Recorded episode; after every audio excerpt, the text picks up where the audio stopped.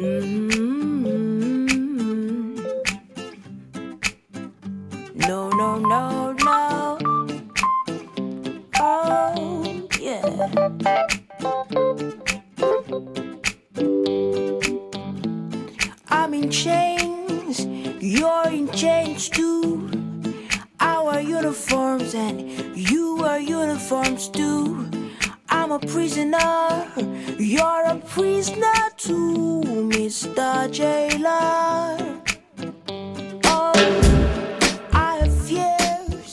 Ok, muy buenas tardes, bienvenidos a este tu programa Vivir en Paz, un espacio del Centro de Atención Integral CUP Religiosos Camilos en tu emisora Bocaribe Radio a través de los 89.6 FM.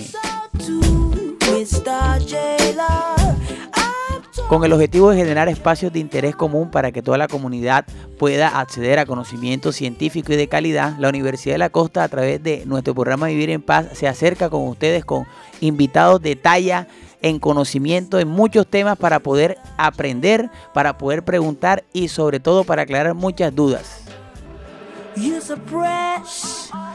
Como siempre estamos aquí con el equipo de trabajo que hace posible que Vivir en Paz llegue a cada uno de sus hogares.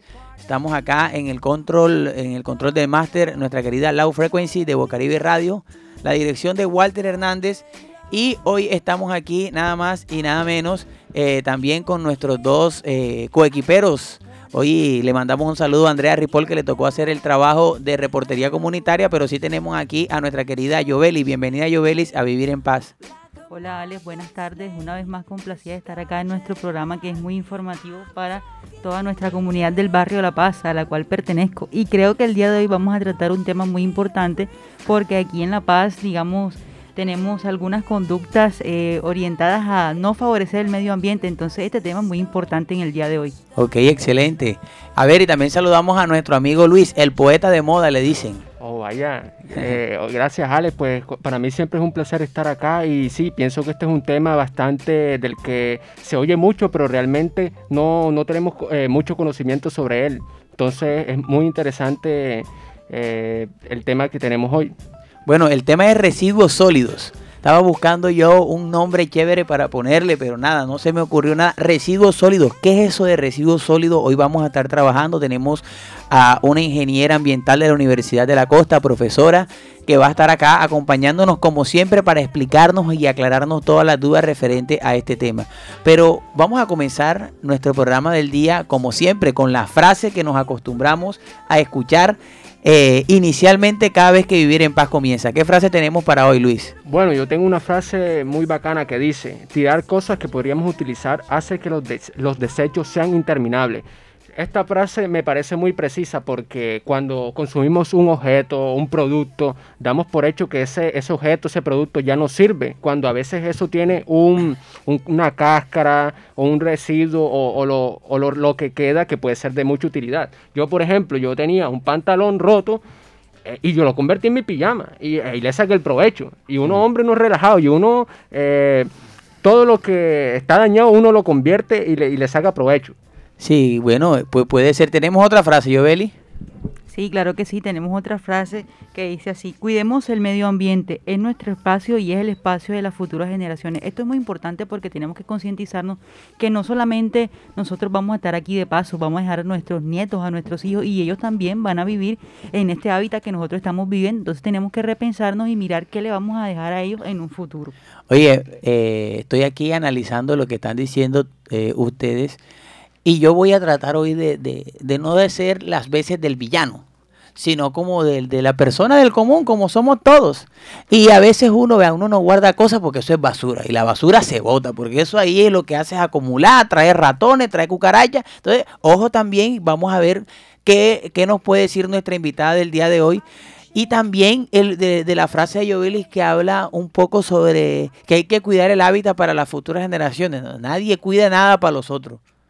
Si tú vas y eh, eh, en la calle tú te encuentras, ¿no? Y la gente no tiene una conciencia de esto, pues Eh, y, en realidad yo podría hasta decir que yo tampoco tengo como que mucha conciencia. Esperemos a ver si el programa me cambia, pero yo vivo aquí y ahora y, y pienso más bien es en una casa donde mis hijos puedan vivir. De ahí no pienso ni en mis nietos ni en mis bisnietos y ni si en realidad el sol quema más o quema menos, porque uno no sabe, uno simplemente vive la vida eh, eh, del día a día. ¿Qué datos tenemos sobre estos te estas temáticas de los residuos sólidos en el día de hoy? A ver, Luis que, o Yovelis. Bueno, yo tengo un, dato muy interesante. Veo que esto es una costumbre. Una vez la batería del celular se ha cargado, este sigue consumiendo electricidad hasta que se desconecte. Yo veo esto muy prácticamente en todos los lugares a los que voy. La persona cree que cuando se apaga el, el, electrodoméstico, pues ya automáticamente deja de consumir electricidad, pero vemos que no, que en realidad eh, mientras esté conectado sigue consumiendo electricidad aun si el electrodoméstico está apagado. Bueno, les voy a comentar algo que eh, hay que tener en cuenta muchas cosas. Por ejemplo, eh, que cuando desconecta la nevera se te pueden dañar las cosas. Y, uno es de lo que se va de viaje y uno no piensa que va a gastar energía. Uno piensa es que vaya a caer un rayo y se vaya a dañar el televisor o se vaya a dañar algo. Y por eso es que uno, eh, digamos, desconecta las cosas. No necesariamente por la energía. Sí, así es, Ale. Muy bien. Tenemos otro, otro, otro datico interesante y es que Colombia es uno de los países que más consume plásticos consume alrededor de 24 kilos de plástico por persona al año. O sea, es una cantidad bastante considerable eh, de lo que estamos haciendo ahora aquí en Colombia. Mucho consumo excesivo de plástico, sobre todo en los supermercados que ahora se ha, visto la tendencia de empaquetar las verduras, los vegetales en plástico. Y eso antes no se hacía, pero ahora cada vez más vamos como a esa práctica que viene de Estados Unidos, porque esa práctica no es propia de aquí de nosotros los colombianos. Entonces hay que pensarnos esto, cuánto plástico estamos consumiendo y qué consecuencias tiene esto, que por ejemplo puede ser, según el dato curioso que estamos hablando aquí, puede ser que cause un tsunami ambiental porque contamina mucho los ríos y los mares de nuestra Colombia. Es importante eh, también aclarar que hay muchas empresas que están teniendo una política del plástico, pero que yo digo la política doble moral. La política doble moral del plástico, y le voy a decir por qué. Porque cuando tú vas a un, a un almacén, eh, por ejemplo, un almacén X de, de supermercado, vas y compras, entonces te dicen, ¿cuántas bolsas necesitas? Entonces tú dices, no, tanto, te cobran la bolsa, bueno, te la venden si la necesitas o va a utilizar bolsa, pero te dan una factura así, con puro papel. Entonces tú dices, ah, están cuidando el medio ambiente y te están dando una factura de, puro papel con, cuando te, dan, te la pueden dar de manera digital, porque no todo el mundo tiene un teléfono, debe su número de, de, así como te dicen, debe su clave de la tarjeta, la métame el número de la tarjeta, también te puede, deme su número para mandarle la, eh, la factura. Porque ¿sabes qué hace uno con esa factura? Y también es una algo de, de, simplemente para poder salir del almacén. Es que necesitas la factura porque te la pide el vigilante. Si no, no la necesitas. Y yo a veces he dicho, no, no me dé la factura, pero las, las mismas personas que trabajan no tienen la culpa porque es una política empresarial. Entonces, están supuestamente cuidando el medio ambiente, pero a la vez no. O sea, es algo un poco, y creo que este es un tema muy complejo porque detrás de todo esto hay muchísimo, muchísimo cash money, dinero, y entonces ahí nos enredamos un poco. Pero bueno, ya vamos a traer a nuestra invitada, pero vamos con una cancioncita y enseguida, enseguida regresamos con el tema de residuos sólidos que no hemos empezado y ya suena bastante interesante y polémico para trabajarlo.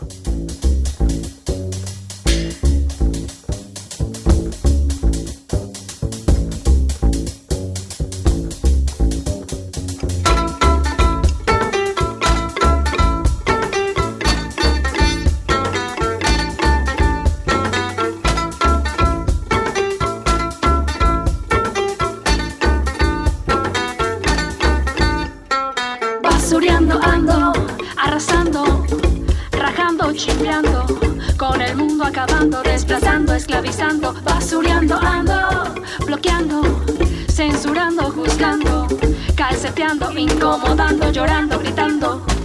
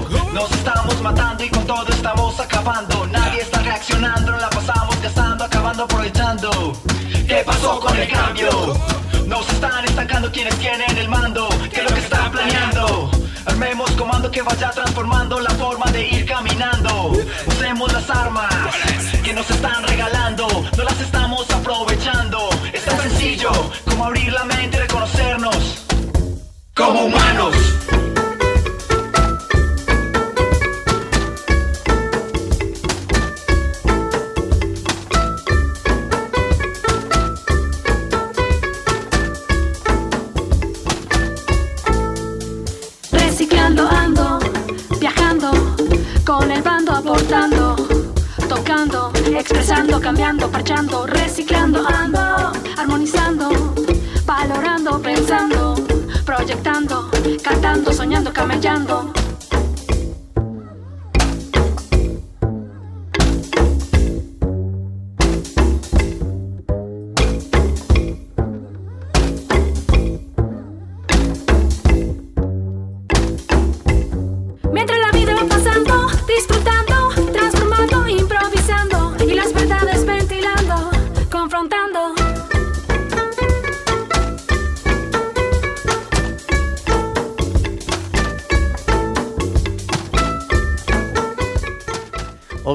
Y continuamos en este tu programa Vivir en Paz, el espacio de la Universidad de la Costa y del Centro de Atención Integral en tu emisora Bocaribe Radio, eh, para todas las personas que nos escuchan eh, en todo el suroccidente de la ciudad de Barranquilla y el área metropolitana.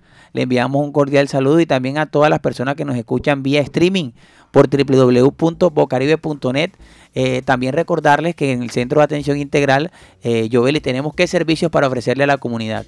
Tenemos asesorías psicológicas totalmente gratis y también tenemos asesorías jurídicas para toda la comunidad. Así que si usted tiene algún tipo de estos dos problemas, problemas psicológicos o problemas legales, problemas jurídicos, puede acercarse allá y con mucho gusto lo vamos a estar atendiendo. Allá nuestra amiga Nayelis le puede ayudar.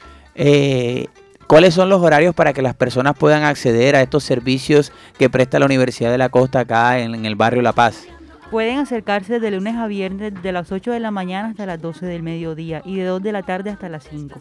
Bueno, ahí ya saben, ya no tiene, no que no tengo plata para el abogado, que no tengo plata, nada. A usted llega ahí al centro y ahí lo atendemos con mucho gusto. ¿Dónde está ubicado? Carrera 13, número 10476, en el prestigioso y bello barrio de La Paz.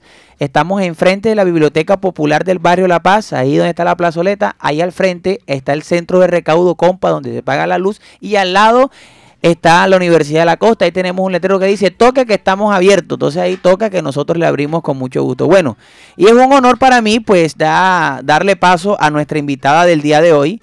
Eh, una excelente profesional. eh, actualmente se desempeña como directora de programa eh, de Ingeniería Ambiental en la Universidad de la Costa. Ella es la profesora Liliana Lozano. Bienvenida, profesora Liliana, acá a la Universidad, de la, a, a la Universidad de la Costa, a vivir en paz y a Bocaribe. Es un honor tenerla aquí. No, muchas gracias a ustedes por la invitación, Alex, Jovelis, Luis. De verdad que es muy grato para mí estar acá. Eh, profe, háblenos un poquitico sobre su experiencia profesional. Eh, aquí se quedó diciendo que solamente es la directora del programa de ingeniería ambiental. ¿Ha trabajado usted en la ingeniería ambiental? Claro que sí. ¿Hace cuánto usted es, es ingeniera? Yo soy, uy, me pones en, aprieto, por Dios. Es porque que yo, yo lo hago, profe, para que la gente sepa que acá no traemos cualquiera, sino gente importante y que sabe bastante. Yo te voy a decir los años para que saquen cuentas. bueno, yo soy ingeniera química de profesión desde el año 97, 1900, o sea, del 2000 para Oh, atrás. carajo. Exactamente. y del 2003 he venido trabajando en temas ambientales. Soy especialista en análisis y gestión ambiental. eh, y también son magíster en desarrollo sostenible y medio ambiente. Y desde el 2009 estoy dedicada al tema de la educación. Es- enseñando todo este tema de, Claro todo lo sí. que- e- es un tema muy amplio Eh, profe vamos entonces al grano para poder eh, aprovechar todo este tema qué son los residuos sólidos que es de lo que vamos a hablar en el día de hoy Ok, residuos nosotros los consideramos todo producto que es eh, desechado después de una actividad humana. Eso es lo que se considera residuo. Los residuos pueden ser aprovechables y no aprovechables.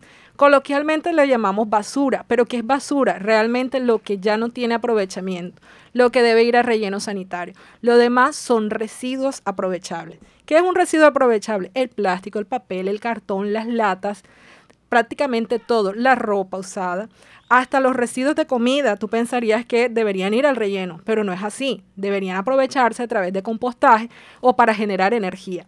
Y eso la gente del común no lo sabe. Bueno, profe, vamos por parte porque dijo un pocotón de cosas y a mí me aparecieron como 10.000 preguntas. Así es. Eh, tú estás diciendo que la basura no es basura, No. que solamente hay un tipo que sí es basura, que es la que debe eh, botar en el, en el basurero.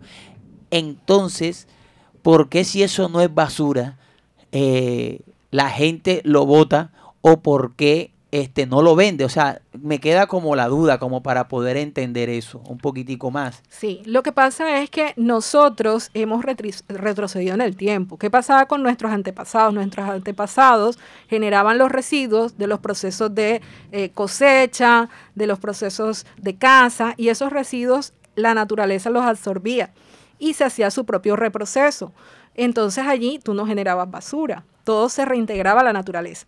Pero con la modernización empezaron a generarse otros residuos que la naturaleza no los absorbe, como cuáles, como los plásticos, como algunos elementos como el aluminio, como el vidrio, que la naturaleza como tal no es que no, lo, los acepte, pasarán millones de años, por ejemplo el vidrio pueden pasar miles de millones de años para que vuelva a su estado natural. El plástico se dice que puede durar entre 300 hasta 1000 años para poderse reintegrar nuevamente a la naturaleza. El plástico. Oiga, le voy a contar algo para que usted me ayude un poquitico, porque yo la verdad soy un poco como brutongo en estos temas, en esta temática que estamos hablando el día de hoy.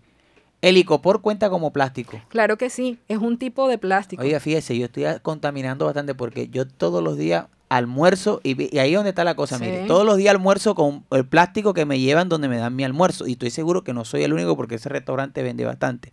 Lo otro, me mandan unos cubiertos, una cuchara, un cubierto y un tenedor plástico. Que en realidad le voy a contar algo, yo solamente utilizo la cuchara porque yo como con cuchara. Y aparte me mandan el juguito en una bolsita de esa de cubeta. Sí. Y después que termino de comer, eso me lo mandan en una bolsa donde va metido. Después que termino de comer, hasta el mismo, la, el más, la, viene la- una servilleta, viene metida dentro de la servilleta con una bolsita los cubiertos. Entonces yo después que termino de comer todo eso en la misma bolsa ¡fum! y para la basura. ¿Cómo hago yo para poder saber que eso no es basura? ¿Cómo lo vendo? ¿Qué puedo? O sea, sí me hago entender porque Sí, para mí claro. es basura y está sucia. Entonces huele feo si la tengo en la casa. ¿Dónde la puedo echar?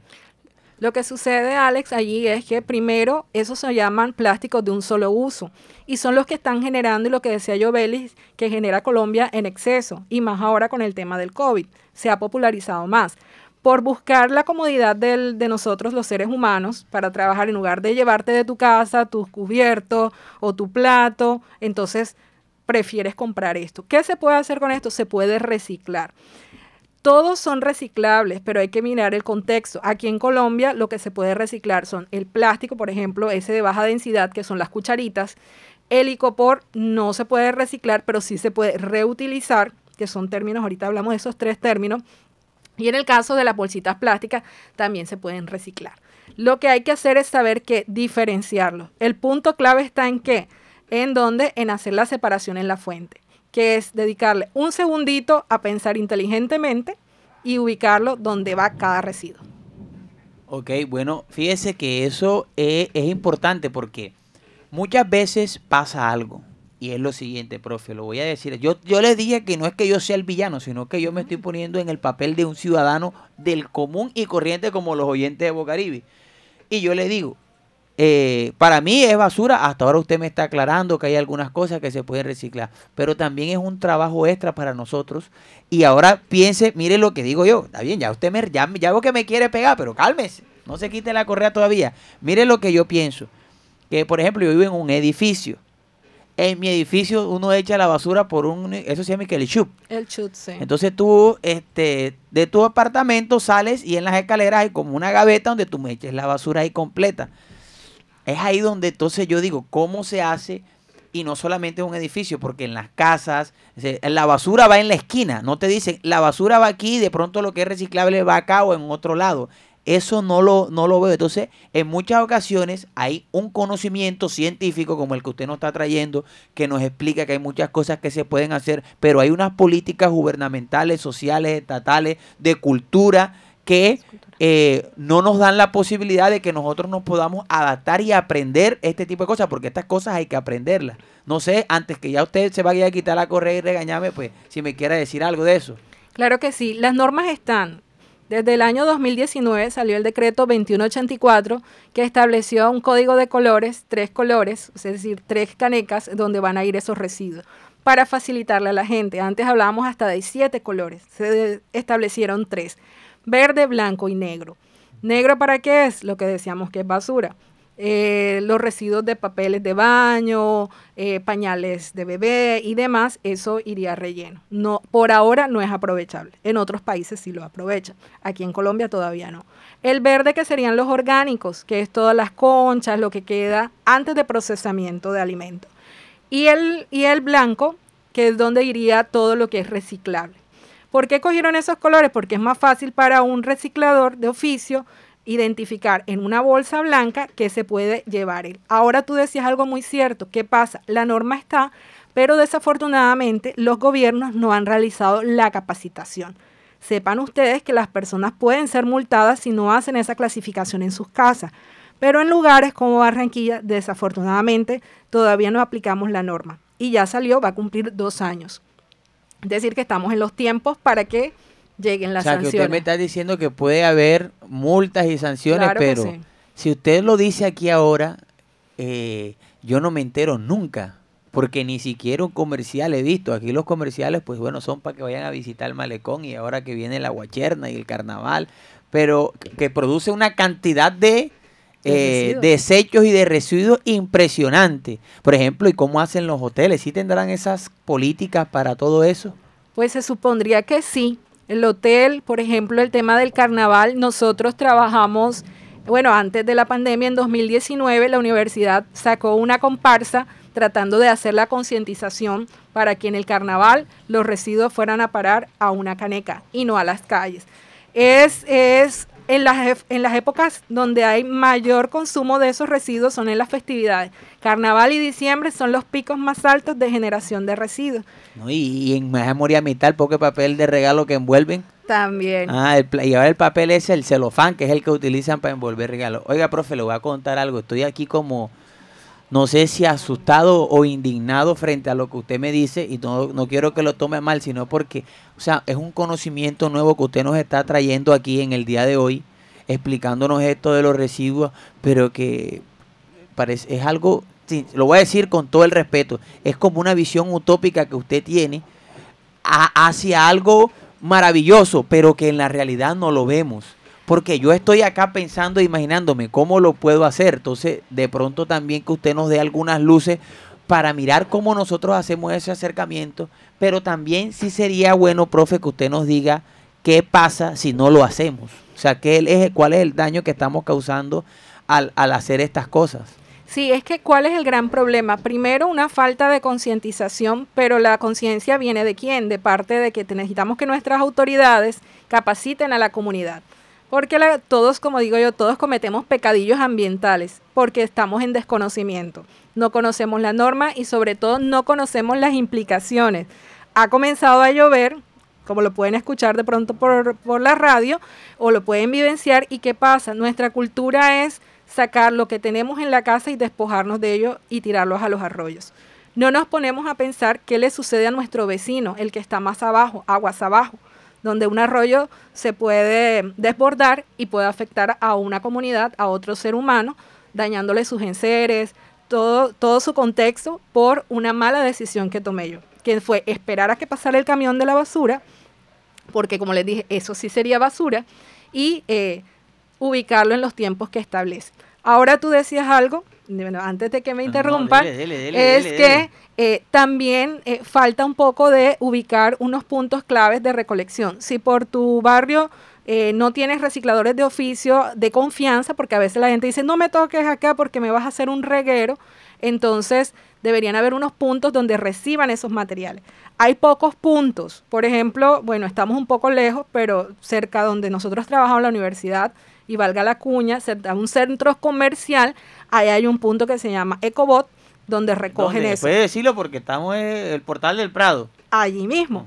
Ahí hay un punto. Ahí hay un punto donde tú llevas unas botellas y te canjean por, eh, digamos, descuento en ciertas tiendas. Eso debería popularizarse. Ahora lo otro es, si en Colombia lo han hecho otras ciudades de Colombia, porque sí las hay, ¿por qué nosotros no podemos? Si nosotros barranquilleros somos muy pujantes, somos echados para adelante, somos folclóricos, pero también debemos amar nuestra ciudad y así deberíamos empezar demostrándolo a través de un buen manejo de residuos. Excelente, profe, todo eso que usted nos está diciendo. Quiero que escuchemos a la gente eh, y que la gente también tiene opinión y tiene preguntas. Entonces, escuchemos lo que dice la gente de acá, de las comunidades del suroccidente y área metropolitana. Ey, lo que dice la gente. Oye, lo que dice la gente. Lo que dice la gente. Sí, lo que dice la gente. Escucha lo que dice la gente. En vivir en paz, lo que dice la gente.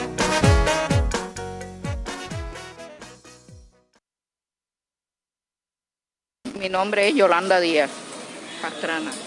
Bueno, señora Yolanda, ¿qué sabe usted sobre el manejo de los residuos sólidos?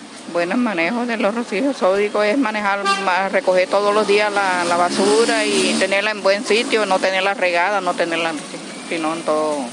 Digo yo que debe ser así eso, porque Ok, ¿y tiene alguna duda respecto a cómo se maneja esto aquí en la ciudad? aquí, en, aquí sí, bueno, parece que se- bueno, por allá por donde yo vivo se maneja bien porque todo, tres veces a la semana pasan recogiendo la basura y eso. Ok, y... Buenas tardes, ¿cuál es su nombre? Silfredo Zárate. Señor Silfredo, cuéntenos qué sabe usted respecto a los residuos sólidos. Bueno, son materiales que, que hay que tener en cuenta y son reci- reciclables. Ok, ¿y sabe cómo se manejan eh, pues los residuos sólidos aquí en Barranquilla? Bueno, no tengo, no tengo tanto conocimiento, pero sí de pronto yo en mi casa yo hago el trabajo y lo, lo reciclo y lo y lo aparto, apa- o sea, en una forma diferente a, lo- a los otros residuos. Ok, muchas gracias, señor. Que esté muy bien. Buenas tardes, danos tu nombre, por favor. Yorlais Padilla. Yorlais, cuéntanos qué sabes tú de los residuos sólidos. Eh, pues que nosotros como personas deberíamos concientizarnos con el medio ambiente, con nuestro país, con nuestra ciudad, con nuestro barrio y con todo nuestro entorno de reciclar, de tratar de, de como de gastar, o sea, de no generar tantos residuos sólidos pues para tener un mejor ambiente, un mejor vivir, un- una mejor contaminación, una mejor, un mejor medio ambiente. Bueno, y cuéntanos, ¿qué preguntas tienes respecto a los residuos sólidos? ¿Qué pasa con los residuos sólidos que nosotros generamos día a día? Buenas tardes, díganos su nombre. Yo me llamo Alcides Rafael Sarmiento Hernández. Señor, señor Alcides, cuéntenos qué sabe usted sobre los residuos sólidos. Bueno, la verdad que las calles, hay calles que son, vienen con bastante sucio, lo- la gente empieza a echar basura a la calle ya. Entonces, aunque hay bastantes recolectores de basura, hay bastantes este, muchachos que andan por ahí con carretillas recogiendo los potes, recogiendo cosas así para, para ellos venderlos, pero de todas maneras quedan bastante basura y entonces eso va dañando las calles, se ponen hediondas, hay unas que botan, tiran las bolsas por las esquinas, por donde sea, pero no les paran bola, entonces uno, uno siempre que pasa por ahí ole esos malos olores y eso está malo. ¿Usted le da un manejo especial a los residuos sólidos en su casa? Claro, porque yo me pongo a barrer en la mañana, afuera, entro el patio y recojo todo eso en saco, porque yo, yo trabajo con mango, entonces ya me traigo los sacos de, de la donde compro los mangos y esos sacos me sirven para la basura. Y en la casa también todo para, para limpio. Afuera, cuando llueve, la basura yo la recojo y la echo en un pote para que se, se sequen. Entonces de ahí van para el saco. Pues sí que ya yo ahí en la casa yo no tengo nada para, para la casa limpiecita, adentro y afuera. Bueno, ¿y cuál es su pregunta? De que cómo se manejan los residuos sólidos, porque la verdad es que hay veces que las personas empiezan a, a buscar la, la, chatarra, los chatarreros, a buscar cosas así. A veces lo, lo, que sirve lo cogen y lo que no sirve los botan. Entonces uno no le ve nada bueno a eso. Muchas Ok, bueno, fíjate, esa fue nuestra querida Andrea Ripoll, que hoy estaba haciendo trabajo de reportería comunitaria. Estuvimos en las calles de, de, acá de la ciudad de Barranquilla, pues preguntándole a la gente. Y he noto yo aquí, de acuerdo a, los cuatro comentarios que tuvimos de la opinión de las personas, y es que las personas no tienen primero como eh, claro el concepto de residuo sólido. Eh, igual eh, al inicio del programa tampoco yo tenía claro el concepto de residuo sólido. Y creo que tienen como unas creencias de lo que es el residuo sólido y lo que no es. Eh, hicieron dos preguntas, profe, si usted nos puede colaborar ahí para los oyentes. Claro que sí. La primera pregunta era ¿dónde van esos residuos sólidos? Ellos van a un relleno sanitario. ¿Y qué es un relleno sanitario? Es un sitio donde se llevan los residuos y se hace un tratamiento. El tratamiento es eh, controlado, es decir, se entierran, pero de manera controlada. Se recolectan los gases que se generan, que son gases tóxicos, contaminantes, y también los líquidos que se generan de la degradación o del proceso normal eh, de degradación de estos residuos. De todas formas, esta tendencia de los rellenos a nivel de otros países, por ejemplo en Europa, ha desaparecido, porque si bien controlan, también generan otros efectos negativos sobre el medio ambiente. Entonces, la idea es minimizar lo que llegue al relleno, aprovechar o reintegrar algo que es un tema que está muy de moda hoy en día, que es la economía circular, que es el aprovechar estos residuos. ¿ya? Y la segunda pregunta era, eh, ¿qué se puede hacer? Básicamente lo que él decía, clasificarlos y entregárselos a recicladores responsables. Usted va a decir, pero ¿quién es un reciclador responsable? Los recicladores de oficio son personas que se ganan la vida, que hacen un trabajo que muchas veces es desafortunadamente estigmatizado y pero nos están ayudando a que el relleno no se sature tan rápidamente. Le dicen los que los riega basura, ah, vienen a regar la basura, ve por ahí. Tal cual, entonces para evitar eso, porque también los estamos poniendo en contacto con residuos de toda especie, poniendo su salud en riesgo, entonces hagamos lo básico, apartemos en la bolsa negra lo que no se debe reciclar o lo que va a ir para relleno y en la bolsa blanca lo que se puede reciclar. Eh, Sabe, profesora, sé que no estamos en la, en la sesión de los mitos, pero una vez escuché. Vamos a la sesión de los mitos enseguida. Vamos a la sesión enseguida de los mitos. Bueno, Cálmense ahí un momentico, espérese para que nos lo pongan. Estamos, esto es así. Vamos a los, a los mitos de la calle. Los mitos de la calle. Dispáralo, pues. Bueno, una vez escuché, ahora que usted mencionaba que los residuos eh, se, se, entierran, eh, una vez escuché que se están enviando al espacio, pero no sé si eso es realmente cierto. ¿Será que es verdad? No es que se estén enviando al espacio, es que se están generando en el espacio. Cuando mandamos todo este tema de los transbordadores o los satélites, ellos dejan de funcionar. ¿Y cómo vamos a devolver esos satélites a la Tierra, no? Entonces quedan allí flotando y al final puede ser posible que entren en órbita y se nos devuelva. ¿Qué es lo que pasa con el mar? Tú tiras tu basura al arroyo, el arroyo llega a la desembocadura del mar y cuando vas a la playa, tú estás en la playa y uy, de pronto te vino una botella o una bolsa, te lo está devolviendo el mar, aunque tú de pronto no lo tiraste. Eh, bueno, no sé si no me, no me quedó del todo claro, o sea que literalmente cuando vemos la imagen de un de la Tierra no la estamos viendo del todo completo porque hay basura en la órbita de la Tierra. No necesariamente porque estamos un poco más lejos, ¿ya? En, dentro de la Tierra ya hay suficientes residuos. Lo que no se quiere y con las nuevas tecnologías es que se generen más residuos en el espacio. Pero ya nosotros tenemos residuos de todo tipo. Profe, ¿no sería eh, una opción tirar la basura para el espacio? O sea, ya no vive nadie. Al contrario, como les dije, tendríamos la dificultad que no solamente esperar que un meteorito nos caiga, sino que se nos puede devolver la basura a nosotros también. Fíjate tú, lluvia de basura. Tal cual. Vamos con los mitos. ¿Qué mitos tienen ustedes por ahí para decirle a la profe? Bueno, hay otro mito que es que todos los residuos sólidos se mezclan en los camiones. Y yo quería hacer una pregunta ahorita de este tema de los camiones de basura, ¿verdad?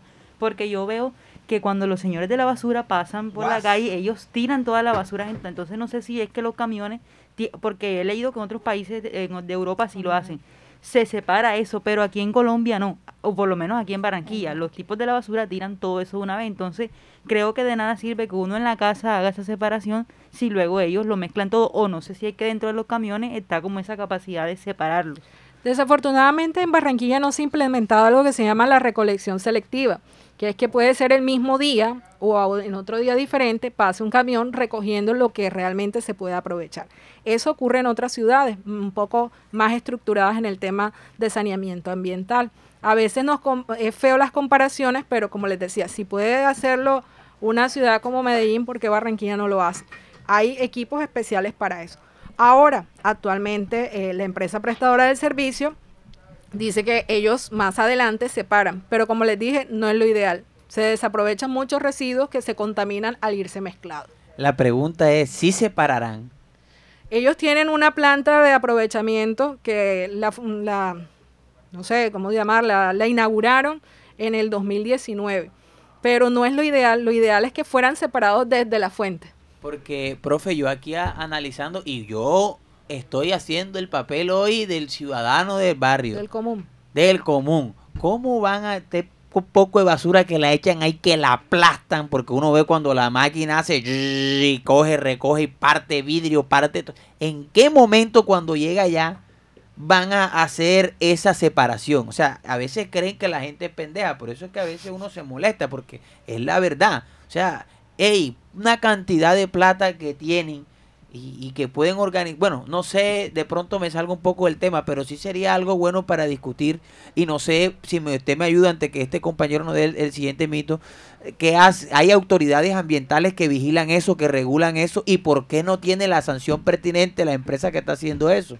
Lo que sucede, bueno, los servicios públicos los vigila la, la CRA, que es la Corporación de Regulación de Agua y Acueducto, digamos que es la de- eh, y la Superservicios, son quienes vigilan. Sin embargo, eh, las empresas prestadoras de servicios se escudan diciendo que es que no es viable el tema del aprovechamiento. Pero ya es una norma y tarde o temprano tendrá que cumplirla. Estamos a esperas de que se vengan las sanciones. Ok. A ver, ¿qué otro mito tenemos por ahí, Lucho? Bueno, yo tengo un mito que es bastante actual, que pues debido a la contingencia, la pandemia, eh, se dice pues que eh, los tapabocas son un, un factor bastante contaminador. Entonces, quisiera saber si eso es real. Totalmente cierto. No solamente porque el tapabocas está en contacto directo con nuestro fluido, llámese pequeñas micropartículas de saliva o lo que de pronto expulsamos cuando estamos hablando, eh, y pueden ir contaminados si la persona está enferma. Entonces eso es riesgo biológico. Ahora, como no tenemos la capacidad de hacerle un tratamiento de riesgo biológico, lo mínimo que se espera es que estos tapabocas se depositen en la basura, se deterioren, es decir, un tapabocas por lo menos cortarlo para que no pueda ser reutilizado y si la persona está infectada por COVID, pues lo mínimo que debería hacer, si es una persona responsable, es aplicarle cloro. Hipoclorito, el que tenemos en la casa para lavar. Profe, una pregunta con respecto a eso. Usted estaba diciendo que el plástico duraba como mil años más o menos en desintegrarse. ¿Cuánto tiempo demorará un tapaboca? Más o Bueno, menos, lo que pasa es que la tela eh, depende también del material, porque hay unos que son los que los caseros que son hechos de tela, hay otros que son de microfibra. Entonces el algodón se deteriora más rápido porque es una fibra natural, el sintético se demora muchísimo más. Bueno, profe, voy a hacerle una pregunta que no me la va a responder ahora, sino después de la canción que vamos a colocar.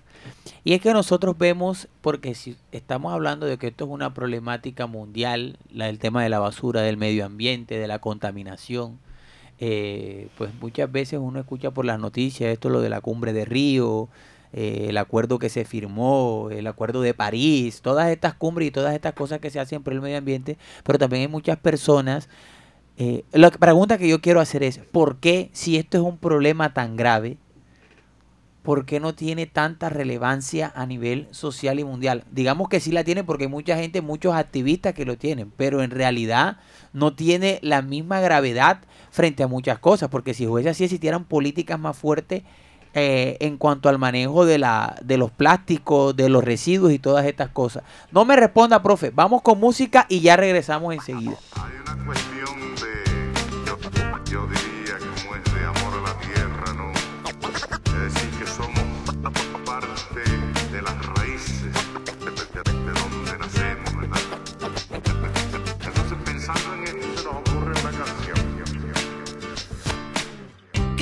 difícil cantarle a tierra madre que nos aguanta y nos vio crecer. Y a los padres de tus padres y a tus hijos los que vendrán después. Si la miras como a tu mamá, quizás nos cambie la mirada y actuemos como el que defiende a los suyos y a los que vienen con él. La raíz de mis pies yo sentí, levanté la mano y vi que todo va que todo es un ciclo, la tierra, el cielo y de nuevo aquí. Como el agua del mar a las nubes va, llueve el agua y vuelta a empezar. Oye, yeah, yeah, yeah.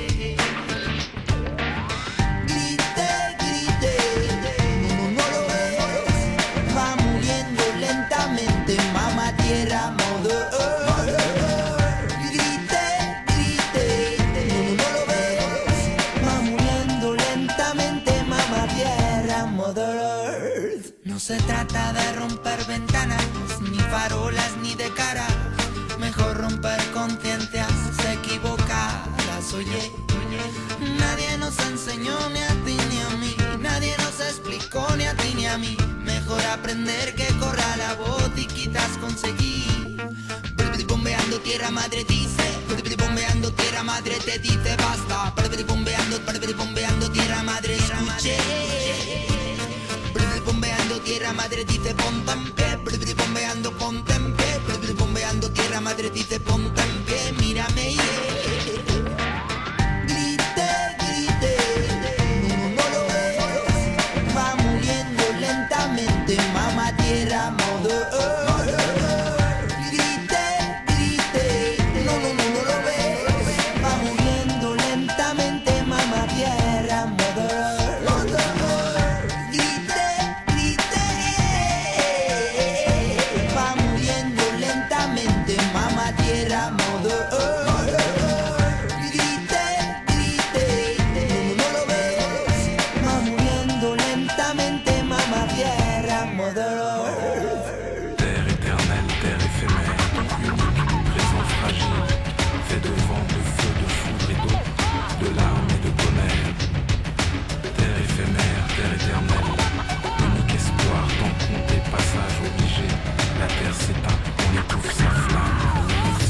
mamá reclamó, se la paga la llamó.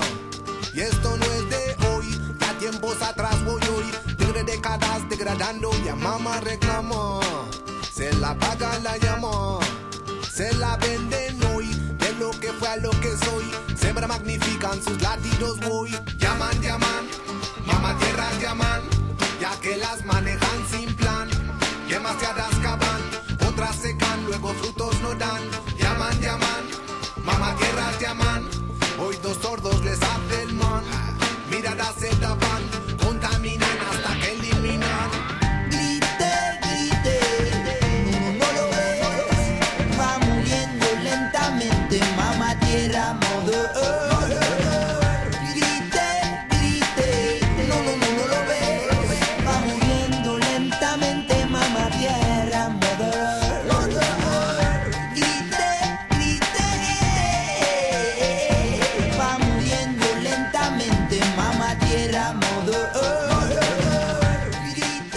Ok, bueno, estábamos escuchando esta canción. eh, fíjate la letra lo que dice: va muriendo, va muriendo lentamente la tierra. Madre tierra se llama la canción. Y uno diría: eh, es un problema social, profe. Entonces, ¿por qué no tiene tanta relevancia e importancia a nivel mundial?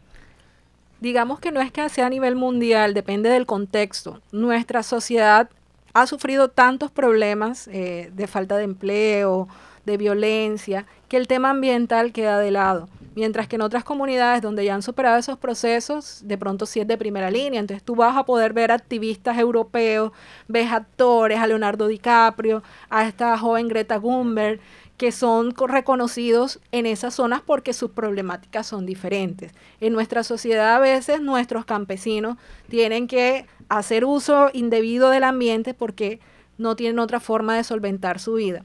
Y eso es uno de nuestros grandes problemas. Entonces sucede lo mismo con los residuos. No tenemos conciencia de lo que estamos haciendo o lo que podemos aprovechar. Por ahí dicen algunos eh, que tu basura es mi fortuna. Aquí esto se aplicaba antes, en este momento no, porque vivimos en el, en el mundo del inmediatismo, de que tenemos que usar cosas, desecharlas. Desafortunadamente nos cambiaron el chip y todavía no hemos vuelto a nuestras raíces. Oiga, profe, fíjese que estaba acá revisando los objetivos del desarrollo sostenible que son como la agenda internacional 17. para el trabajo del desarrollo eh, en- encaminado de que, digamos, para que todas las comunidades en el mundo puedan tener calidad de vida y bienestar. Y tiene tres, eh, desde, el, desde el objetivo número 12 hasta el objetivo número 15, son eh, dedicados a el medio ambiente y a, y a todos estos temas sobre la vida marina, sobre la tala de árboles, Sí. sobre la acción por el clima, eh, sobre el consumo responsable, pero sí está, está, digamos, como en la agenda, fíjese, de número del 12 en adelante, porque antes hay otro tipo de problemática que, como por ejemplo la número uno, que es el fin de la pobreza. Así es. Eh, ¿Qué tal que cuando ya no seamos pobres, ya no tengamos planeta? Es como una pregunta. Recuerdo mucho y no quiero que se vaya a tomar como algo, eh, como si estuviese haciendo alguna propaganda política, porque no es así, pero creo que la frase, y la voy a parafrasear, de, de el senador Gustavo Petro, que dijo alguna vez, pero este para qué vamos a querer metros, para qué vamos a querer eh, si el río está contaminado. O sea, haciendo énfasis como, por ejemplo, eh, de qué nos sirve tener este, tantas cosas cuando los niños están ahí muriendo de hambre o de qué nos sirve, este, digamos, eh, era, era algo lo que decía como de qué nos sirve tanta industria, tanta cuestión, si en realidad cuando vayamos a utilizar eso no vamos a poder vivir porque el aire no va a servir, porque el río no va a dar agua. O sea, como que estamos trabajando para conseguir unas metas y ese es el papel de todos, pero eso no lo vamos a necesitar en un futuro porque si se daña el clima, el medio ambiente, pues nos va a ir muy mal. No es algo político, sino como que la reflexión que él hacía en ese momento referente a, esto. Profe, eh, aquí el tiempo es muy corto. Fíjense, ya nos queda poquito de programa eh, y hemos hablado muchos temas. Yo pienso que lo más importante es que nos ha sensibilizado. Por ejemplo, a mí me ha sensibilizado muchísimo en este tema porque, bueno, yo que me la tiro de trabajador de las comunidades y del desarrollo, pues eh, digamos, uno tiene en cuenta mucho, no, sí, el medio ambiente, pero no lo tiene tan presente como en este momento. Eh, y sé que, lo, la pregunta va a ser difícil, ojalá usted me la pueda hacer fácil. Yo creo que es difícil la respuesta porque no la tengo.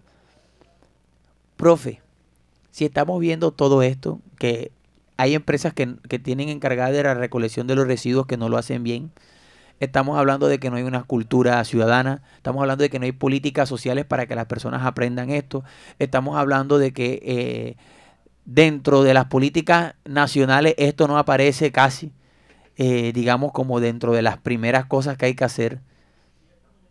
¿Cómo podemos nosotros empezar a aportar en esto cuando hay tantas, cota- tantas cosas y tantos obstáculos que nos permiten, digamos, querer aportar a esto? Todo está en el cambio de actitud, porque si esperamos que los demás hagan lo que nosotros podemos hacer, nunca tendremos un cambio. Profe, unos tips, unos tips. Este tan, tan, no sé si usted los tendrá por ahí para nosotros aquí anotarlos. Tips, si llevas, primero, no consumas agua en bolsa.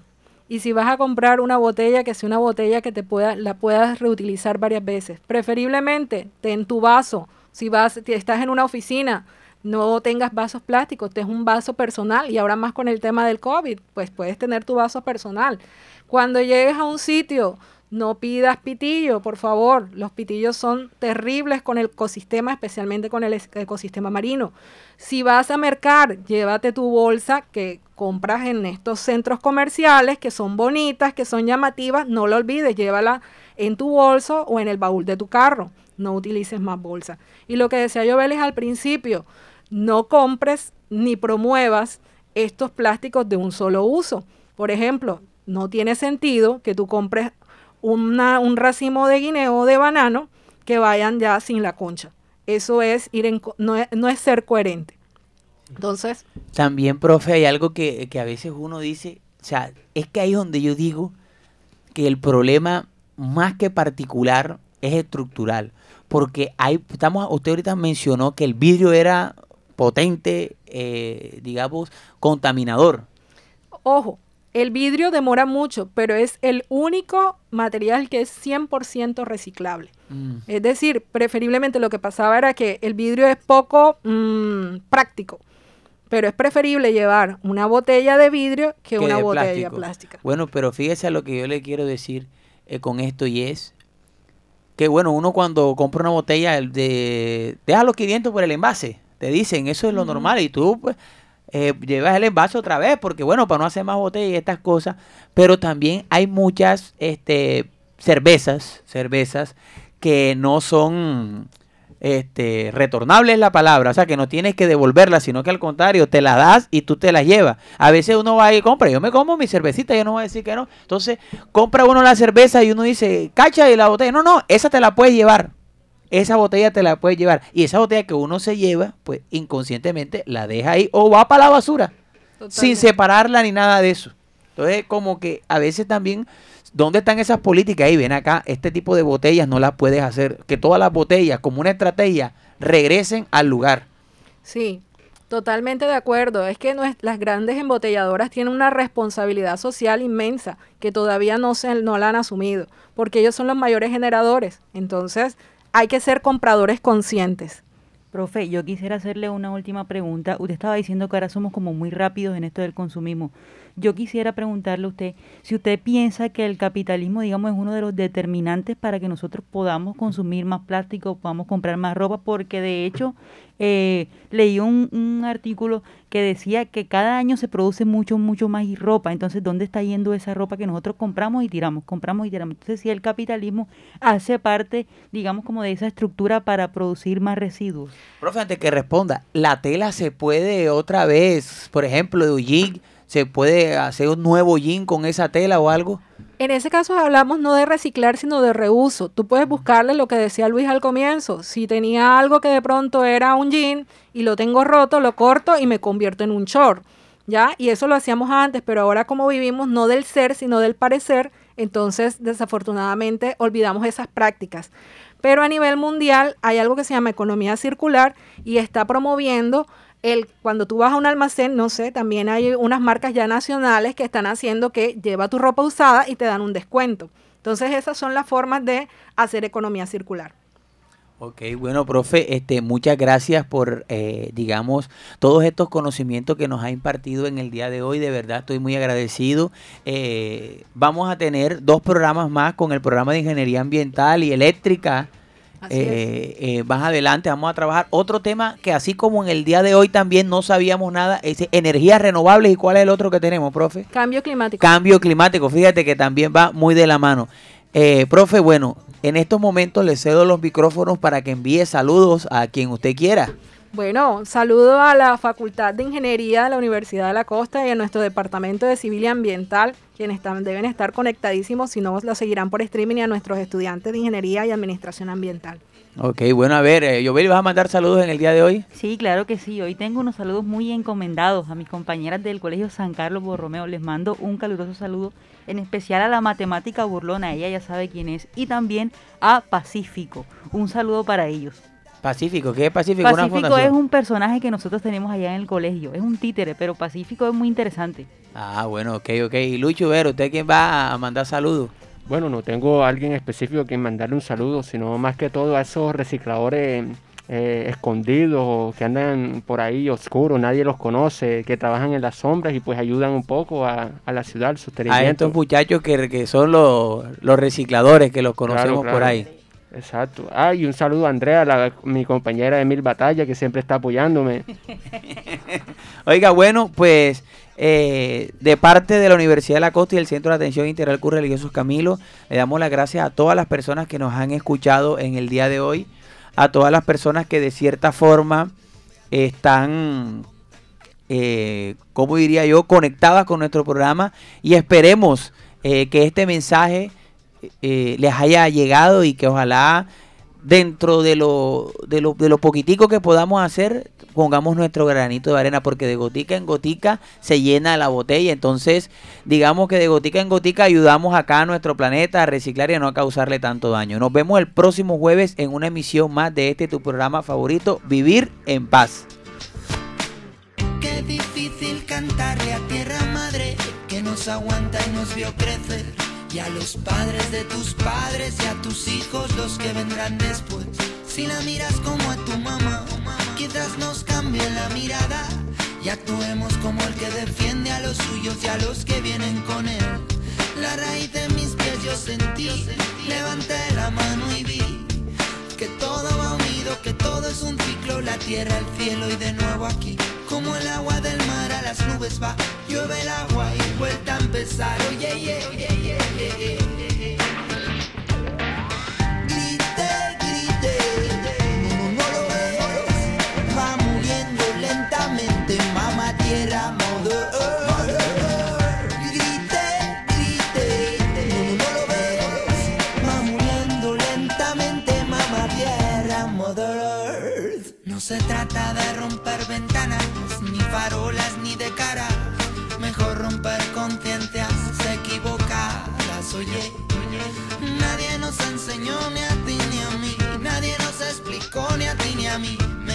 aprender que corra la voz y quizás conseguir.